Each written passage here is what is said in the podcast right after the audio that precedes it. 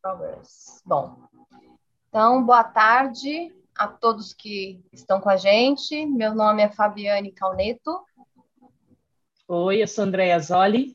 Oi, eu sou Maria Vanzella. E a gente vai dar continuidade na leitura aqui do livro da Brené Brown, A Coragem de Ser Imperfeito.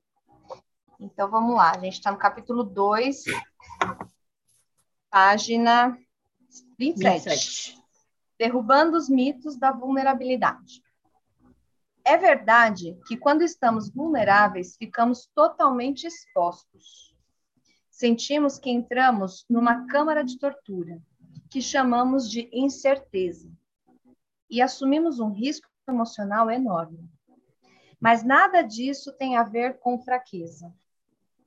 Mito 1. Vulnerabilidade é fraqueza. A percepção de que estar vulnerável é, é sinal de fraqueza é o mito mais amplamente aceito sobre a vulnerabilidade e também o mais perigoso. Quando passamos a vida nos afastando e nos protegendo de um estado de vulnerabilidade ou de sermos vistos como sentimentais demais, ficamos contentes quando os outros são menos capazes de mascarar seus sentimentos. Chegamos ao ponto de em vez de respeitarmos e admirarmos a coragem e a ousadia que estão por trás da vulnerabilidade, deixarmos, deix, é, deixarmos o medo e o desconforto se tornarem julgamento e crítica. Vulnerabilidade não é algo bom nem mal. Não é o que chamamos de emoção negativa, nem, sem, nem sempre é uma luz, uma experiência positiva. Ela é o centro de todas as emoções e sensações. Sentir é estar vulnerável. Acreditar que a vulnerabilidade seja fraqueza é o mesmo que acreditar que qualquer sentimento seja fraqueza. Abrir mão de nossas emoções por medo de que o custo seja muito alto significa nos afastarmos da única coisa que dá sentido e significado à vida. Nossa rejeição da vulnerabilidade deriva com, fre com frequência da associação que fazemos entre ela e as emoções som sombrias com o medo, a vergonha, o sofrimento, a tristeza e a decepção. Sentimentos que não queremos abordar, nem mesmo, ops, sentimentos que não queremos abordar, mesmo quando afetam profundamente a maneira como vivemos amamos, trabalhamos e até exercemos a liderança. O que muitos não conseguem entender e que me consumiu uma década de pesquisa para descobrir é que a vulnerabilidade é também o berço das emoções e das experiências que almejamos. Quando estamos vulneráveis, é que nascem o amor, a aceitação, a alegria, a coragem, a empatia, a criatividade, a confiança a autenticidade. Se desejamos uma clareza maior em nossos objetivos ou uma vida espiritual mais significativa, a vulnerabilidade com certeza é o caminho. Sei que é difícil acreditar nisso, sobretudo quando passamos tanto tempo achando que vulnerabilidade e fraqueza são sinônimos. Mas é pura verdade. Vulnerabilidade é incerteza, risco e exposição emocional. Com essa definição em mente, vamos pensar sobre o amor. Acordar todos os dias e amar alguém que pode ou não nos retribuir, cuja segurança não podemos garantir, que pode estar em nossas vidas um dia e a partir sem visto, sem aviso no outro, pode ser fiel até a morte ou nos trair no dia seguinte. Isso é vulnerabilidade. O amor é incerto e oferece um risco incrível.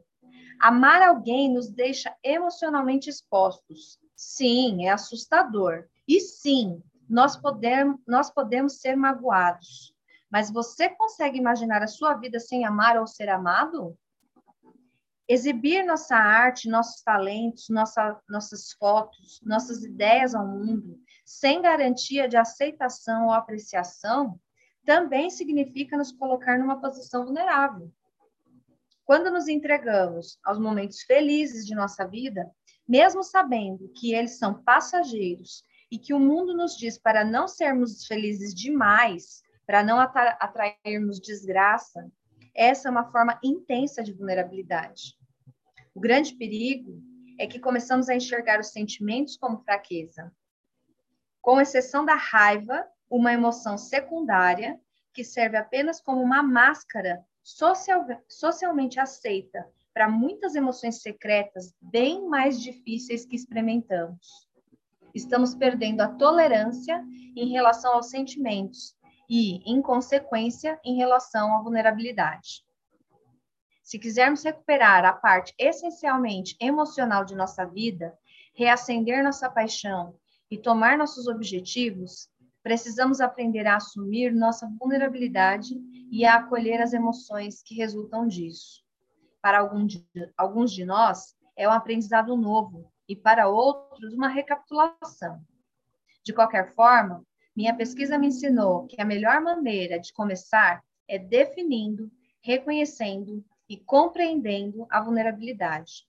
A definição de vulnerabilidade se tornou realmente palpável para mim, com exemplos que as pessoas compartilham quando pedi para que completassem a frase. Vulnerabilidade é uma lacuna.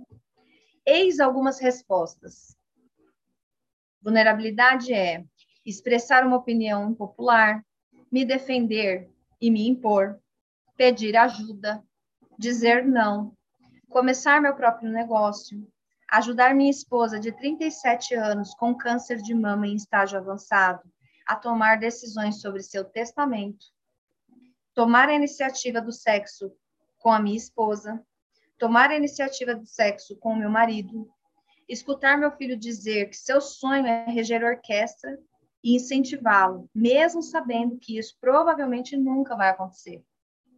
Telefonar para um amigo cujo o filho acaba de morrer, decidir colocar minha mãe no asilo, o primeiro encontro amoroso depois de um divórcio, ser o primeiro a dizer eu te amo, sem saber se a declaração será retribuída, mostrar alguma coisa que escrevi ou alguma obra artística que eu tenha criado, ser promovido e não saber se terei sucesso no cargo novo, ser demitido, me apaixonar, tentar alguma coisa nova, apresentar um novo namorado para a família, ficar grávida depois de três abortos, esperar o resultado da biópsia, fazer exercícios em público mesmo quando não sei bem o que estou fazendo, e quando estou fora de forma, admitir que estou com medo, voltar para a partida depois de ter errado muitas jogadas, dizer ao meu diretor que nós não teremos como bancar a folha de pagamento do próximo mês, demitir funcionários, apresentar meu produto para o mundo e não ter retorno, me impor e defender meus amigos quando ouço críticas a respeito deles, ser responsável pedir perdão e ter fé. Essas ações soam como fraqueza para você? Colocar-se ao lado de alguém que atravessa uma grande dificuldade é fraqueza? Assumir responsabilidade é coisa de gente fraca? Voltar para um jogo depois de perder um gol, um gol feito, é sinal de fraqueza? Não. Vulnerabilidade soa como verdade e é sinal de coragem. Verdade e coragem nem sempre são confortáveis, mas nunca são fraquezas. É verdade que quando estamos vulneráveis, ficamos totalmente expostos. Sentimos que entramos numa câmara de tortura, que chamamos de incerteza e assumimos um risco emocionalmente enorme. Mas nada disso tem a ver com fraqueza. Quando pedimos que completassem a frase, a frase, a sensação de estar vulnerável é as respostas foram igualmente significativas. Tirar a máscara e esperar que o verdadeiro eu não seja muito, não seja muito decepcionante. Como não ter mais que engolir sapos. O encontro da coragem com o medo. Estar no meio da corda bamba, mover-se para frente ou para trás é igualmente assustador. Ter mãos suadas e o coração disparado estar com medo empolgado, aterrorizado e esperançoso, sair de uma camisa de força, subir num galho alto, muito alto. Dar o primeiro passo na direção daquilo que você mais teme. Estar totalmente presente. Estar muito desconfortável e, e assustado, mas também se sentir humano e vivo. Ter um tijolo na garganta e um nó no peito. Como aquele momento terrível na montanha russa, quando estamos perto do primeiro mergulho liberdade e libertação. Ter medo todas as vezes. Pânico, ansiedade, medo, desequilíbrio, seguidos de liberdade, satisfação e encantamento. E depois, um pouco mais de pânico. Arriscar o pescoço diante, de, diante do inimigo, infinitamente aterrorizante e dolorosamente necessária, a de uma queda livre, como aqueles dois segundos entre ouvir um disparo e esperar para ver se você foi baleado, se deixar perder o controle. E sabe qual foi a resposta? Quer falar? Eu quero, desculpa. Fala. Imagina. Sabe uma coisa que eu percebi aqui? Nessa primeira frase dela, uh, na primeira lista, quando ela coloca vulnerabilidade é, e a primeira lista que aparece, a sensação parece que o próprio nome traz muito mais coisa negativa. Uhum. E aí, quando ela traz na frase a sensação de estar vulnerável, a gente já começa a ver que tem uma, um mix ali de sensações boas e, de repente, sensações não tão boas, vamos uhum. colocar assim.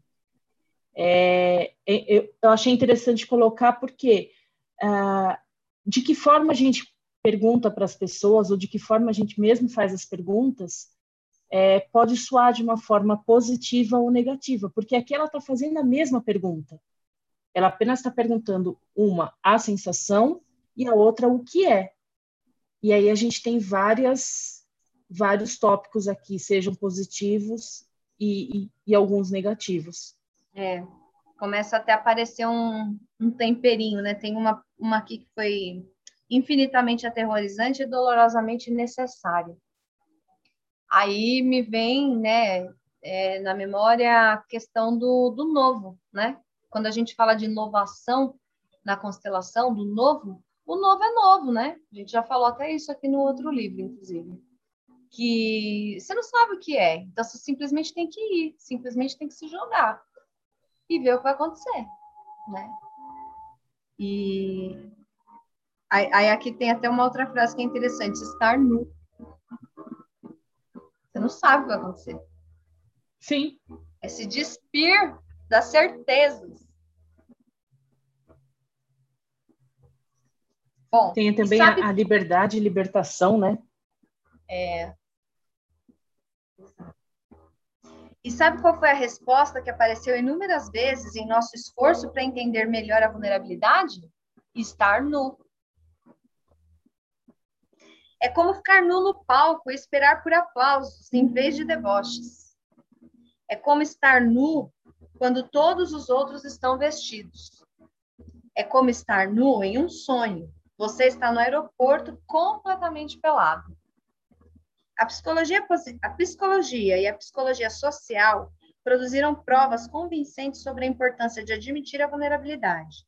No campo da psicologia do bem-estar, Estudos mostram que a vulnerabilidade percebida, ou seja, a capacidade de reconhecer nossos riscos e exposições, aumentam grandemente nossas chances de aderir a algum tipo de programa de saúde mais positivo.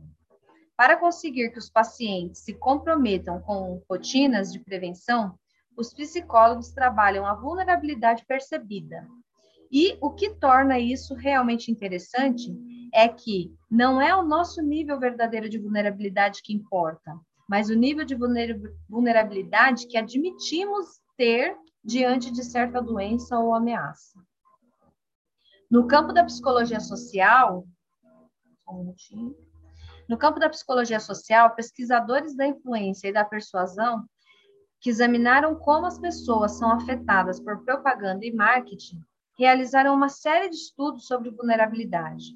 Eles descobriram que os participantes que os participantes que se consideravam imunes ou invulneráveis aos anúncios enganadores eram, na verdade, os mais suscetíveis.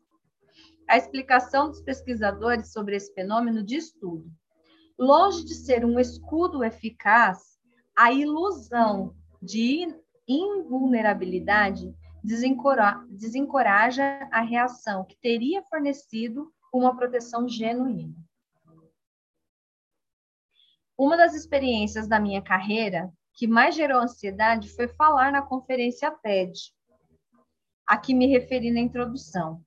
Como se não bastassem todos os medos naturais associados a dar uma palestra filmada em 18 minutos diante de uma plateia altamente bem-sucedida, de uma expectativa muito elevada, eu era a última palestrante do evento. Durante três dias, fiquei sentada assistindo algumas das mais incríveis e instigantes explanações de, de minha vida. Depois de cada uma delas, eu me afundava um pouco mais na poltrona com a constatação de que, para minha palestra funcionar, eu teria, que des, eu teria que desistir de tentar fazer como todos os demais e precisaria me conectar com a plateia. Eu queria desesperadamente assistir a algo que eu pudesse imitar ou usar como modelo, mas as falas que me, que me impactaram mais fortemente não seguiam o formato. Elas foram simplesmente autênticas. Isso quer dizer que eu teria obrigatoriamente que ser eu mesma. Precisaria estar vulnerável e aberta. Deveria deixar o texto de lado e olhar as pessoas nos olhos. Eu teria que ficar nua. Quando finalmente pisei no palco, a primeira coisa que fiz foi travar, foi travar contato visual com a plateia. Pedi aos técnicos de iluminação que ajustassem os refletores de maneira que eu pudesse ver as pessoas. Eu precisava de conexão. Simplesmente ver a audiência como pessoas e não como plateia me fez lembrar que os desafios que me assustavam, como estar nua, também metiam medo em todo mundo. Acho que é essa a razão pela qual a empatia pode ser conquistada sem a necessidade de palavras. Basta olhar no olho do outro e receber uma resposta amistosa. Durante a palestra, perguntei ao público duas coisas que revelam bastante sobre muitos paradoxos que definem a vulnerabilidade. Primeiro, indaguei: quantos de vocês se esforçam para não ficarem vulneráveis por associarem a vulnerabilidade à fraqueza? Muitos levantaram as mãos por todo o auditório. Depois perguntei: Quantos de vocês viram as pessoas passarem por esse palco, se expondo e ficando vulneráveis? Quantos acharam que elas eram corajosas? Novamente, muitos levantaram as mãos. Nós gostamos de ver a vulnerabilidade e a verdade transparecem nas pessoas, nas outras pessoas. Mas temos medo de deixar que as vejam em nós isso porque tememos que a nossa verdade não seja suficiente, que o que o que temos para oferecer não seja o bastante, sem os artifícios de maquiagem, sem os artifícios e a maquiagem, sem uma edição pronta para exibição. Eu estava com medo de subir no palco e mostrar à plateia o meu verdadeiro eu. Aquelas pessoas eram muito importantes, muito bem-sucedidas, muito famosas. O meu verdadeiro eu, por outro lado, é um muito desordenado, muito imperfeito, muito imprevisível. Eis o cerne da questão. Quero testemunhar a sua vulnerabilidade, mas não quero ficar vulnerável. Vulnerabilidade é, a, é coragem em você e fraqueza em mim. Eu sou atraída pela vulnerabilidade, mas sou repelida pela minha. Essa frase aqui é forte, né? Vulnerabilidade é coragem em você e fraqueza em mim. Me vem assim da gente, quando admira alguém, né? Tipo, parece que o outro é o máximo, mas eu não sou. É, eu vejo que ela falou que, a, é, que dá mais, que mais influencia é o quanto eu me acho que eu sou vulnerável do que o que eu realmente estou vulnerável, né? Também. Isso influencia muito. Quando a pessoa acha que ela não está nada vulnerável, e ela está muito vulnerável, porque ela não está vendo. Mas se ela se dá conta da vulnerabilidade, o problema também é que ela dá muita força para o outro, sem ver que os outros também têm as próprias fraquezas, né? Que a pessoa de igual para igual, como ela tá, tá falando. Não vê como só uma plateia, mas vê pessoas assim como ela. Então, por isso que eu vejo que ela vê que a vulnerabilidade está dando mais força para o outro, quando na verdade é igual. É coragem, vulnerabilidade é coragem em você e fraqueza em mim. Quando ela não está se colocando de igual, né? É, ordens ajuda aí também. Entendimento, achei muito bom. Tem um vídeo, tem um vídeo da Dove muito legal, que é mais ou menos assim, é um desenhista e, e, aí o desenhista ele não faz contato com a pessoa. E aí a pessoa se descreve.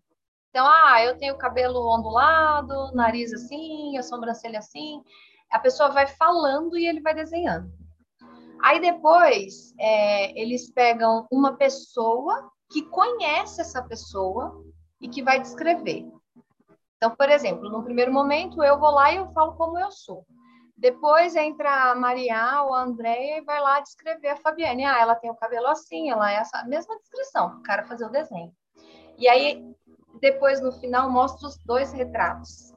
O que a pessoa se descreveu e o que foi descrito por alguém que a conhecia. Gente, é de, chorar, é de chorar, porque as pessoas, quando se falam de si próprias, né? Isso acontece com todos nós, acho, ou pelo menos a grande maioria, a gente sempre vai ressaltar é, as características de uma forma um pouco mais pesada, um pouco mais punitiva, né? Então, ah, eu tenho um nariz grande, ah, a minha boca é muito isso, sei lá, vai, vai falar de algumas coisas mais negativas. E aí, quando você olha o desenho da, é, feito com a sua descrição a partir de uma outra pessoa, de um colega, de um conhecido, o desenho tá lindo. Entende? A pessoa tá muito, ela se acha muito mais bonita. Hã? Não, eu tô pensando aqui que tem uns que, que vão se descrever, tem umas pessoas tão convencidas que olha. É, aí tem que pegar um, né, um público assim. Mas é, é legal porque assim, essas propagandas da Dove, né, que tem é aquele Ai, como é que fala lá? Você é muito mais bonita do que você pensa. Né? A Dove faz muito essa provocação do que, que é a imagem de beleza, é, a maioria, né? A questão a do corpo. Tem várias propagandas legais deles nesse sentido, né? Mas enfim, vamos lá. Sim, bem lembrado. Ah, Lembro-me de que, enquanto eu me aproximava do palco, tratei de me concentrar em meu marido, que estava na plateia e minhas irmãs e alguns amigos que assistiam pela internet. Também tirei coragem, tirei coragem de algo que havia aprendido naquelas palestras da TED, uma lição inesperada que recebera sobre fracasso. A grande maioria dos palestrantes que me, que me antecederam falou abertamente sobre fracasso. Eles contaram suas desventuras e seus insucessos que tiveram, que tiveram durante o processo de elaboração do seu trabalho e sobre como esses percalços só fortaleceram suas paixões. Isso me deixou impressionado e inspirado. Quando chegou a minha vez, respirei fundo e, e esperei ser chamada enquanto recitava minha oração da vulnerabilidade. Dê-me coragem para aparecer e deixar que me vejam. Ai, gente, você queria virar meu mantra. Ai, vou até grifar aqui, ó. Dê-me coragem para aparecer e deixar que me vejam. Que, Maia? Vai marcar aí? Você fechou o microfone. então, alguns segundos antes de ser apresentada ao público, me veio a imagem, me veio à mente a imagem de um peso de papel que está sobre a minha, minha mesa de trabalho, onde se lê: O que você tentaria fazer se soubesse que não iria falhar? Empurrei essa pergunta para longe, a fim de criar espaço para uma nova pergunta. Quando subi no, no palco, literalmente sussurrei para mim mesma: o que vale a pena fazer mesmo que eu fracasse? Hum, hashtag fica a dica. Sinceramente, não me lembro, não me lembro muito do que falei. Mas quando tudo acabou, lá estava eu, mergulhada em completa vulnerabilidade novamente. O risco valeu a pena? E como? Sou apaixonada pelo meu trabalho e confio no que aprendi, no que aprendi com os participantes da minha pesquisa. Realmente acredito que conversas honestas sobre vulnerabilidade e sobre vergonha podem mudar o mundo. As minhas duas palestras foram falhas e imperfeitas, mas eu caminhei para a arena e dei o melhor de mim. O desejo de nos expor de, nos transforma. Ele nos transforma um pouco mais corajosos a cada vez. Desde telefonar para um amigo que passou por uma terrível tragédia, até começar o seu próprio negócio, passando por ficar aterrorizado ao experimentar uma sensação de libertação. A vulnerabilidade é a grande ousadia da vida. O resultado de viver com ousadia não é uma marcha da vitória, mas uma tranquila liberdade mesclada com o cansaço gostoso da luta. Hum. Poético. Mais uma frase para deixar aqui em alerta também. É, verdade. Alguém continua? Mito 2? Quer continuar, André? Quer que eu continue? Posso ser. Posso, posso fazer. Mito 2. Vulnerabilidade não é comigo. Quando éramos crianças, costumávamos pensar que quando crescêssemos não, seriam, não seríamos mais vulneráveis. Mas crescer é aceitar a vulnerabilidade. Estar vivo é estar vulnerável. Madeleine L'Engle, escritora americana.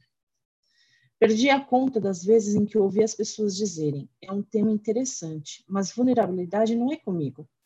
E o comentário era logo reforçado por uma justificativa que levava em conta a profissão ou o gênero. Sou engenheiro e detesto vulnerabilidade. Sou advogada e como vulnerabilidade no café da manhã. Homens não sabem o que é vulnerabilidade. Acredite, eu já agi assim. Não sou homem nem engenheira nem advogada mas já recebi essas ideias umas 100 vezes. Infelizmente, não existe um cartão com passe livre de vulnerabilidade. Não podemos optar por ficar fora da incerteza, do risco e da exposição emocional que perpassam nossas, nossa experiência diária. A vida é vulnerável. Examine novamente, examine novamente a lista de exemplos da página 29, aqueles que são os desafios de estar vivo, de estar em um relacionamento, de ter um vínculo.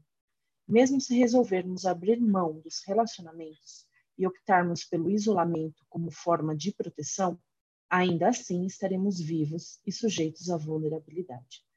Fazer as perguntas e a seguir a si mesmo é bastante útil para quem se vê preso ao mito de que vulnerabilidade não é comigo. Se não souber responder, peça ajuda a alguém próximo. O que eu faço? Pergunta 1. O que eu faço quando me sinto emocionalmente exposto? Como me comporto quando me sinto muito desconfortável e inseguro? Estou disposto a correr riscos emocionais? Antes que eu, antes que eu começasse a trabalhar essas, essas questões, minhas respostas eram: tenho medo, raiva, assumo uma atitude crítica e controladora, Quero fazer as coisas da maneira perfeita, com precisão cirúrgica. Fico com medo, com raiva, assumo uma atitude crítica e controladora. Fico perfeccionista, querendo fazer as coisas com precisão cirúrgica. No trabalho, não me sinto nem um pouco disposta se há excesso de crítica, julgamentos, atribuição de culpa e humilhação. Assumir riscos emocionais com as pessoas de quem eu gosto sempre esteve relacionado ao medo de que alguma coisa ruim pudesse acontecer. Quando fingimos que podemos evitar a vulnerabilidade, tomamos atitudes que são muitas vezes incompatíveis com quem nós com quem nós realmente desejamos ser. Experimentar a vulnerabilidade não é uma escolha. A única escolha que temos é como vamos reagir quando formos confrontados com a incerteza, o risco e a exposição emocional. No capítulo 4, examinaremos os comportamentos conscientes e inconscientes que utilizamos para nos proteger quando acreditamos que a vulnerabilidade não tem nada a ver conosco. Mito 3. Vulnerabilidade é expor totalmente a minha vida. Uma linha de questionamento que ouço com frequência diz respeito à cultura do fim da privacidade. Pode haver vulnerabilidade em demasia? Não seria o caso de superexposição? Essas perguntas são inevitavelmente seguidas de exemplos do atual culto à celebridade. O que dizer quando certa atriz de cinema posta no Twitter sobre a tentativa de suicídio de seu marido? Ou quando rostos conhecidos da TV dividem com o resto do mundo detalhes íntimos de suas vidas e da vida de seus filhos? A vulnerabilidade se baseia na reciprocidade e requer confiança e limites. Não é superexposição, não é catarse, não é, não é se desnudar indiscriminadamente. Vulnerabilidade tem a ver com compartilhar nossos sentimentos e nossas experiências com pessoas que conquistaram o direito de conhecê-los. Estar vulnerável e aberto passa pela reciprocidade e é uma parte integrante do processo de construção da confiança. Não podemos ter sempre garantias ter garantia, não podemos ter sempre garantias antes de compartilhar algo. Entretanto, não expomos nossa alma na primeira vez que encontramos alguém. Nunca nos aproximamos dizendo: Oi, meu nome é Brené e esta é a minha maior dificuldade. Isso não é vulnerabilidade. Pode ser desespero, carência afetiva ou necessidade de atenção, mas não é vulnerabilidade. Partilhar adequadamente com limites significa dividir sentimentos com pessoas com as quais temos um relacionamento e que querem fazer parte da nossa história. O resultado dessa vulnerabilidade, mútua e respeitosa, é um vínculo maior, mais confiança e mais envolvimento. A vulnerabilidade sem limites leva à falta de empatia, desconfiança e isolamento. De fato, como veremos no capítulo 4, a exposição total é uma forma de se proteger da verdadeira vulnerabilidade. Portanto, Informações em excesso não é um caso de vulnerabilidade demasiada, mas de falência da vulnerabilidade, quando nos afastamos da sensação que ela provoca para usá-la apenas em situações de carência e necessidade de atenção ou para nos entregarmos aos comportamentos extremados que se tornaram lugar comum na sociedade de hoje.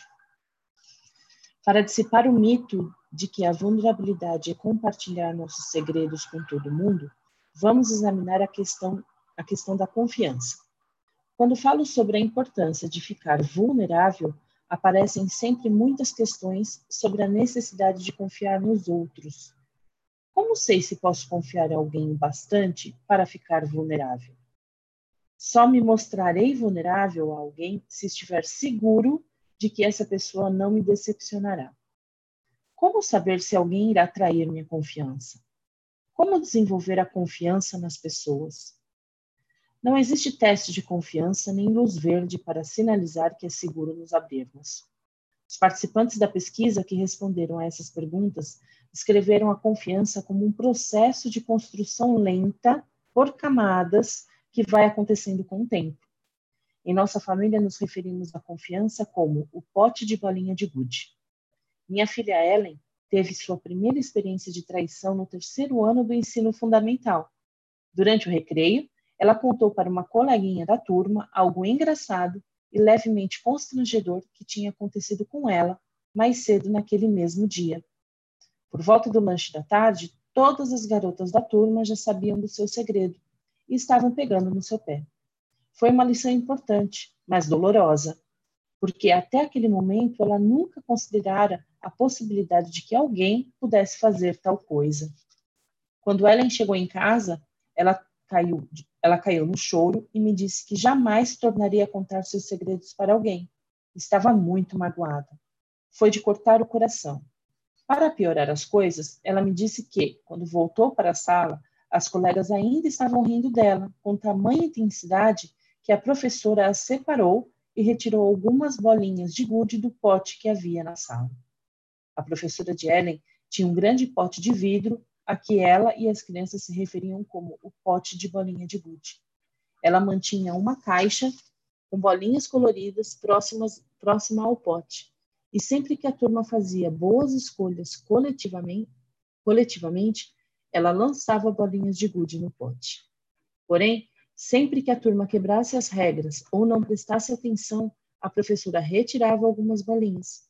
Quando e se as bolinhas enchessem o pote, os alunos seriam recompensados com uma festa. Por mais que eu quisesse dizer a Ellen, não divida seus segredos com essas garotas, assim elas nunca vão magoá-la de novo, deixei meus medos e minha raiva de lado e comecei a tentar descobrir como ter uma conversa franca com ela sobre confiança e relacionamentos. Enquanto procurava a maneira certa de traduzir minhas próprias experiências de confiança e a que aprendia sobre o assunto com a minha pesquisa de campo, pensei em como a metáfora do pote de bolinha de gude seria perfeita.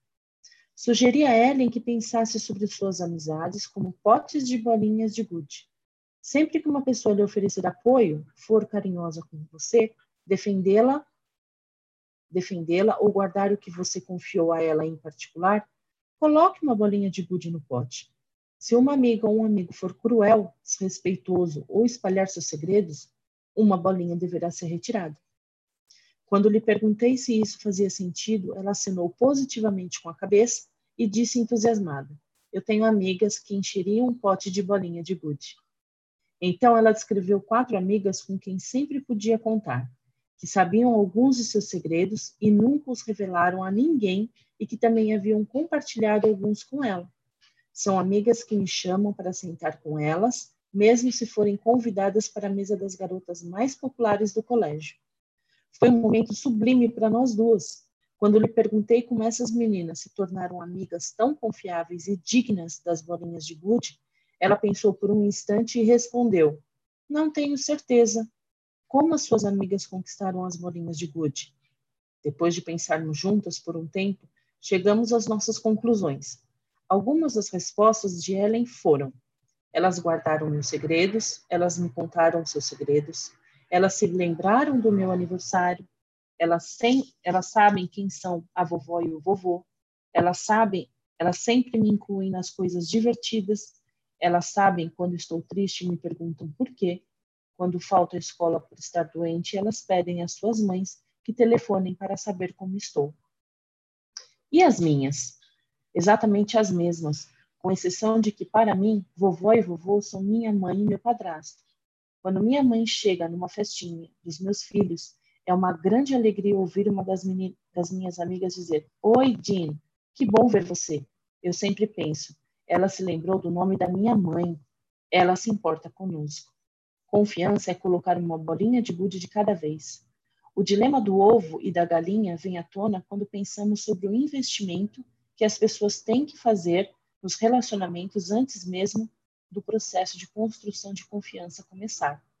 A professora não disse: eu não vou comprar o pote e as bolinhas de gude antes de saber se a turma será capaz de fazer boas escolhas coletivamente. O pote estava lá desde o primeiro dia de aula. Na verdade, ao final do primeiro dia, ela já havia enchido o fundo dele com uma camada de bolinhas. As crianças não disseram à professora: Decidimos não fazer boas escolhas porque não acreditamos que você colocará bolinhas, de, bolinhas no pote. Elas trabalharam duro e abraçaram alegremente a ideia porque confiaram na professora. Um dos psicólogos que mais admiro no campo dos relacionamentos é John Gottman. Seu livro The Science of Trust, Emotional Attunement for Couples, A Ciência da Confiança, Sintonia Emocional para Casais, é uma obra inspiradora sobre a anatomia da confiança.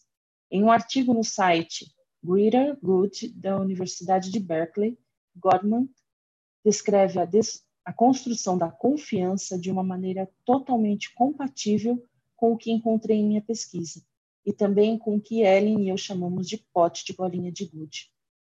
De acordo com a pesquisa, descobri que a confiança é construída em momentos muito pequenos e que eu chamo de momentos de porta entreaberta. Em qualquer interação, há uma possibilidade de conexão com o seu parceiro ou de distanciamento dele. Vou dar um exemplo disso em, um pro, em meu próprio casamento.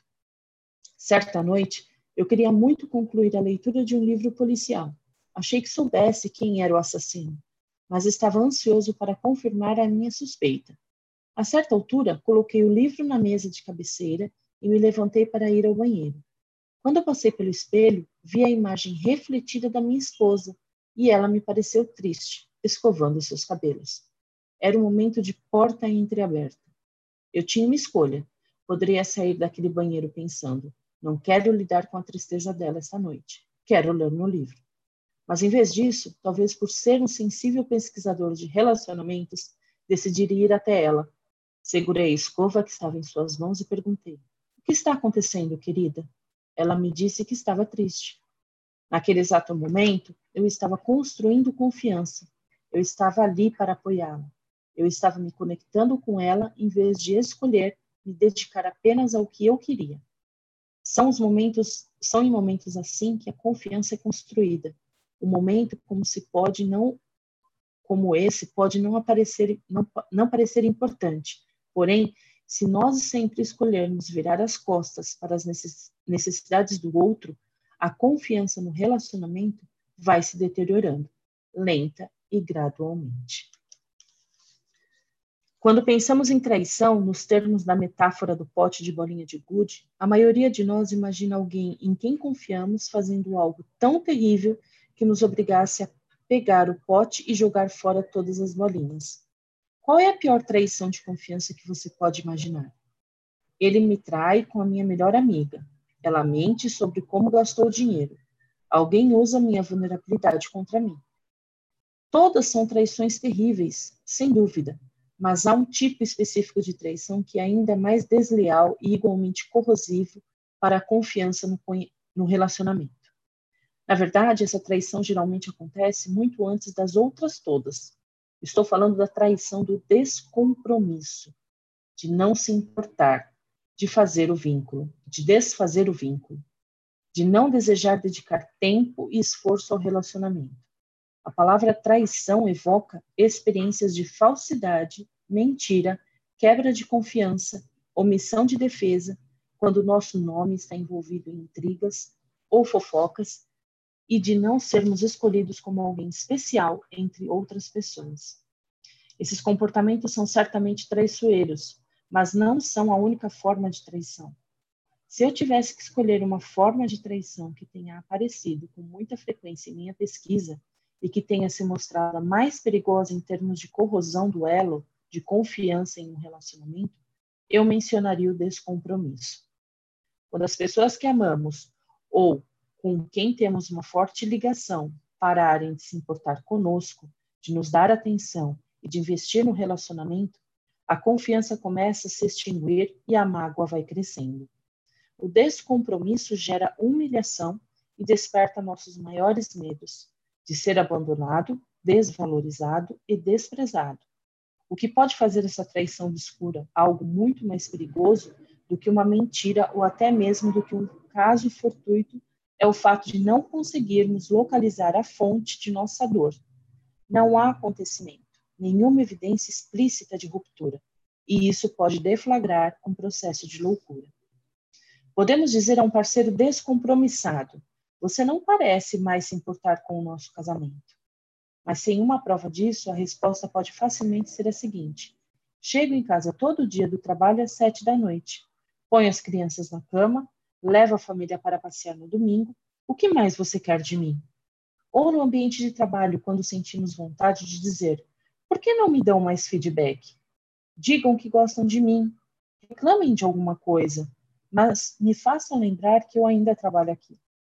Com os filhos, as atitudes têm mais peso do que as palavras. Quando paramos de nos interessar por suas vidas, não perguntando mais como foi seu dia, nem querendo saber mais de seus gostos musicais, de suas amizades, eles ficam ressentidos e com medo, em vez de aliviados, independentemente do temperamento que o adolescente possa ter. E por isso, e por não conseguirem expressar bem como se sentem com o nosso desinteresse, quando paramos de nos esforçar para participar, eles começam a agir de uma maneira extravagante, pensando: isso vai chamar a atenção deles.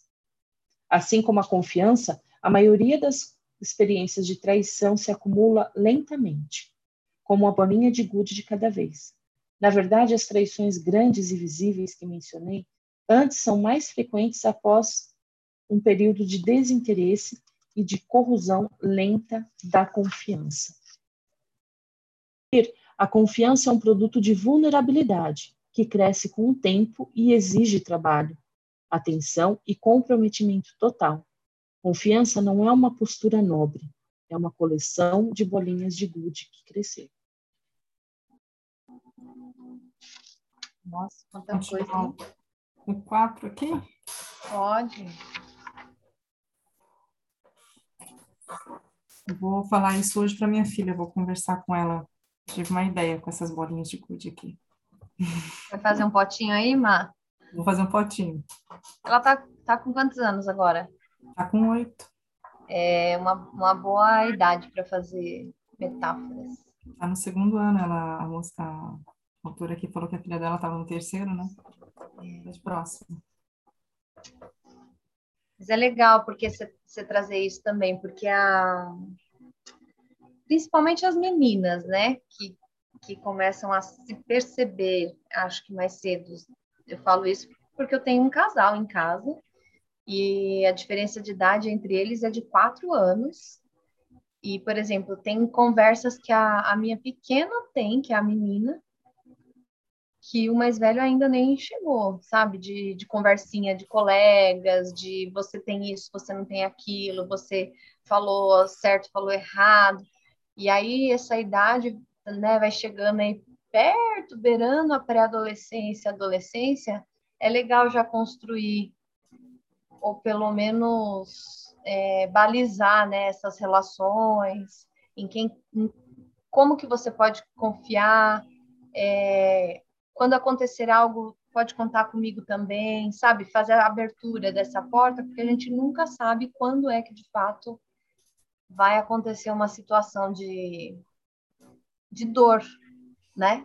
Porque é como se a gente não quisesse que eles passassem, né? Mas vai doer. As relações vão doer, né? Entre os amigos, os namoros, você vai sofrer, não tem como aliviar esse sofrimento que inclusive faz parte, né, desse crescimento humano. Mas é. esperá-los. Vai lá, Má. Mito 4. Eu me garanto sozinho.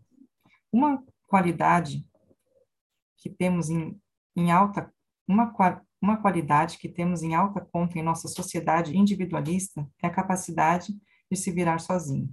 Mesmo que possa parecer infeliz e deprimente, admiramos a força que isso evoca e se garantir sozinho é algo reverenciado. A jornada da vulnerabilidade não foi feita para se percorrer sozinho. Nós precisamos de apoio. Precisamos de pessoas que nos ajudem na tentativa de trilhar novas maneiras de ser e não nos julgar e, e não nos julguem. Precisamos de uma mão para nos levantar quando caímos. E se você se entregar a uma vida corajosa, levará alguns tons. Durante o desenrolar da minha pesquisa, os participantes foram muito claros em relação à necessidade que sentem de apoio, encorajamento e, por sua vez, ajuda profissional quando voltaram a entrar em sintonia com sua vulnerabilidade e sua vida emocional.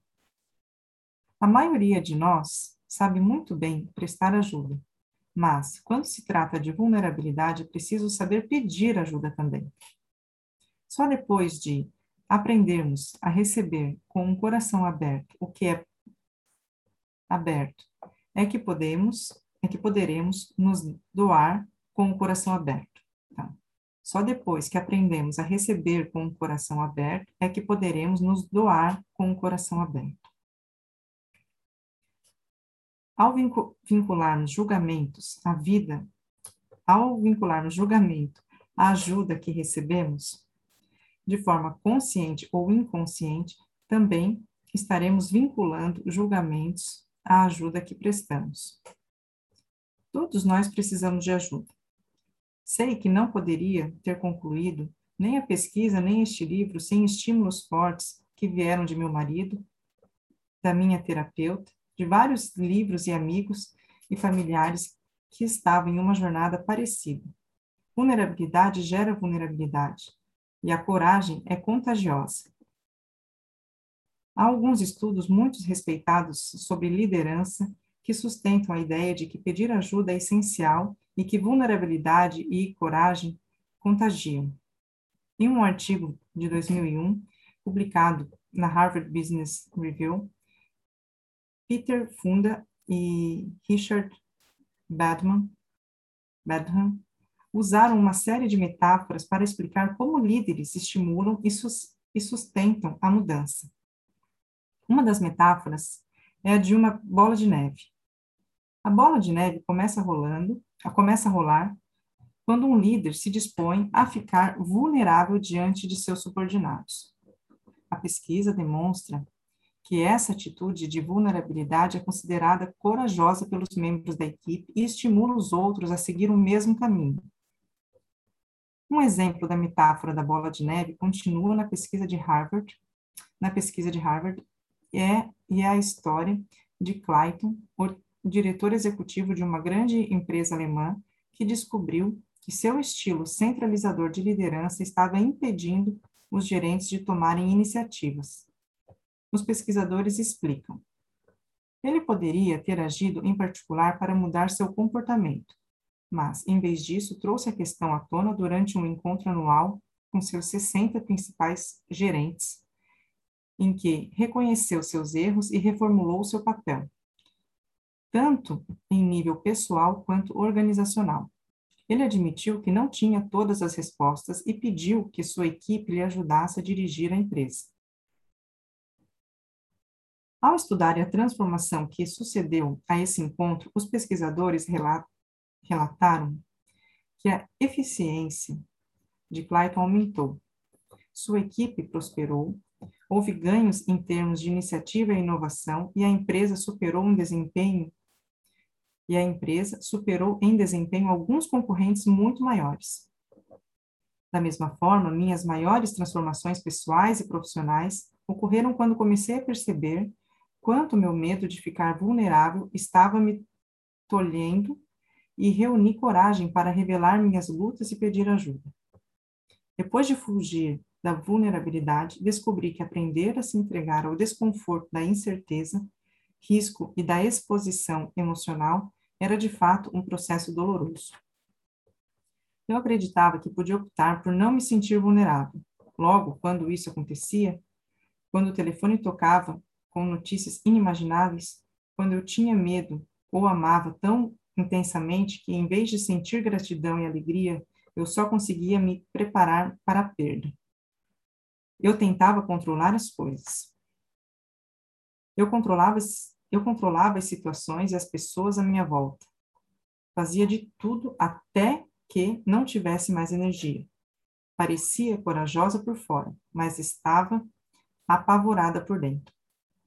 Aos poucos fiquei, aos poucos fui percebendo que essa couraça era pesada demais para eu carregar e que a única coisa que ela realmente fazia era me impedir de co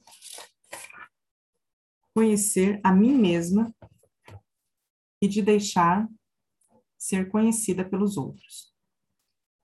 A falsa proteção exigia que eu ficasse encolhida e silenciosa por trás dela, sem chamar atenção para as minhas imperfeições e vulnerabilidades. Era exaustivo. Eu me lembro de um momento muito agradável quando meu marido e eu estávamos deitados no chão, vendo Ellen dar piruetas e fazer danças loucas no tapete. Olhei para Steve e disse: Não é engraçado como eu a amo, ainda mais por ficar assim tão vulnerável e desinibida, parecendo uma boba? Eu nunca faria isso. Você consegue imaginar se você consegue sem imaginar sendo tão amado assim? Steve olhou para mim e respondeu: Pois eu te amo exatamente assim. Confesso que, como alguém que quase nunca se arrisca a ficar vulnerável e sempre fazia de tudo para não parecer boba, nunca me ocorrera que dois adultos pudessem se amar dessa forma. Que eu pudesse ser amada pelas minhas vulnerabilidades e não apesar delas. todo amor e apoio que recebi, sobretudo do Steve e de Diana, minha terapeuta, me encorajaram a começar aos poucos a correr mais riscos e a me, most me mostrar no trabalho e em casa de maneiras inusitadas. Aproveitei mais oportunidades e tentei mais e tentei coisas novas, como ser contadora de histórias. Aprendi a estabelecer novos limites e dizer não, mesmo quando ficava com medo de deixar algum amigo magoado ou de recusar uma oferta profissional, coisa que provavelmente mais tarde lamentaria. Mas, até aqui, não me arrependi de nenhum não. Retomando o discurso O Homem na Arena, do presidente Roosevelt, aprendi também que as pessoas que me amam, aquelas com quem realmente posso contar, nunca são os críticos que me apontam o dedo quando fracasso. Também não estão na arquibancada me assistindo. Elas estão comigo, na arena, lutando por mim e segurando a minha mão. Nada transformou mais a minha vida do que descobrir que é uma perda de tempo medir o, o valor, medir meu valor pelo peso da reação das pessoas na arquibancada. Quem me ama estará ao meu lado, independente dos resultados que eu possa alcançar. Nós não podemos aprender a ser mais vulneráveis e corajosos por conta própria. Muitas vezes, nossa primeira e maior ousadia é pedir ajuda. Nossa, demais. Uau! Amei. Demais, demais. Amei que a, a coragem é contagiosa. E é mesmo. Gente, que. Legal, hein? Essa parte aqui que ela fala de. Mas até aqui eu não me arrependi de nenhum, não. Eu lembrei de um vídeo que eu assisti, acho que da Natália Arcuri, um tempo atrás, que ela fala, né, que o que vou traduzir assim de acordo com a minha compreensão, né? Talvez eu nem use as palavras que ela mesma usou, mas ela traz a seguinte reflexão: que o que te traz o seu melhor posicionamento nem sempre são as oportunidades que chegam e os sims, as coisas que você aceita na vida, e sim os nãos que você dá. Porque às vezes chegam algumas oportunidades que se você disser sim, além de você se ferir, né? Enfim, tem N situações aí. Você está sendo usado, é, entrando num jogo de manipulação, ou fazendo mais do mesmo. Uma Mas, assim, traição assim, própria, né? Consigo Oi? mesmo. Uma traição própria consigo mesmo. Você quer dizer não, mas você diz sim, tá se traindo. É, é aí a gente... você sente, né? A gente cai naquele de, quando eu digo sim para você, eu falo não para mim, né?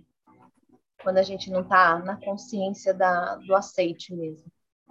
E achei bem legal ela ter trazido isso, porque assim, o que levou ela, né, em, em outras palavras, é mais ou menos isso, o que levou ela a estar tá onde ela está hoje foram os nãos que ela deu. As escolhas, né? E não, aqui eu não quero, isso aqui eu não quero. É muito, muito legal isso. Agora, essa, essa. Fala, Mar. Não, bem, bem interessante isso mesmo que você está falando. Isso é muito importante.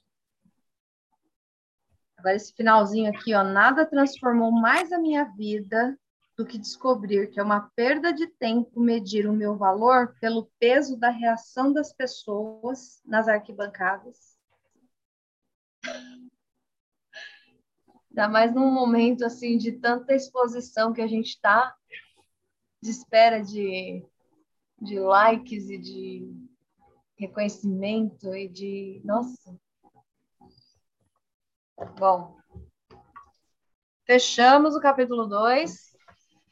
Semana que vem seguimos com o 3. O 3 é o que a gente vai quebrar, né? Em dois dias, porque ele é longuinho, né? Sim. É, então é isso. Semana que vem a gente continua a leitura.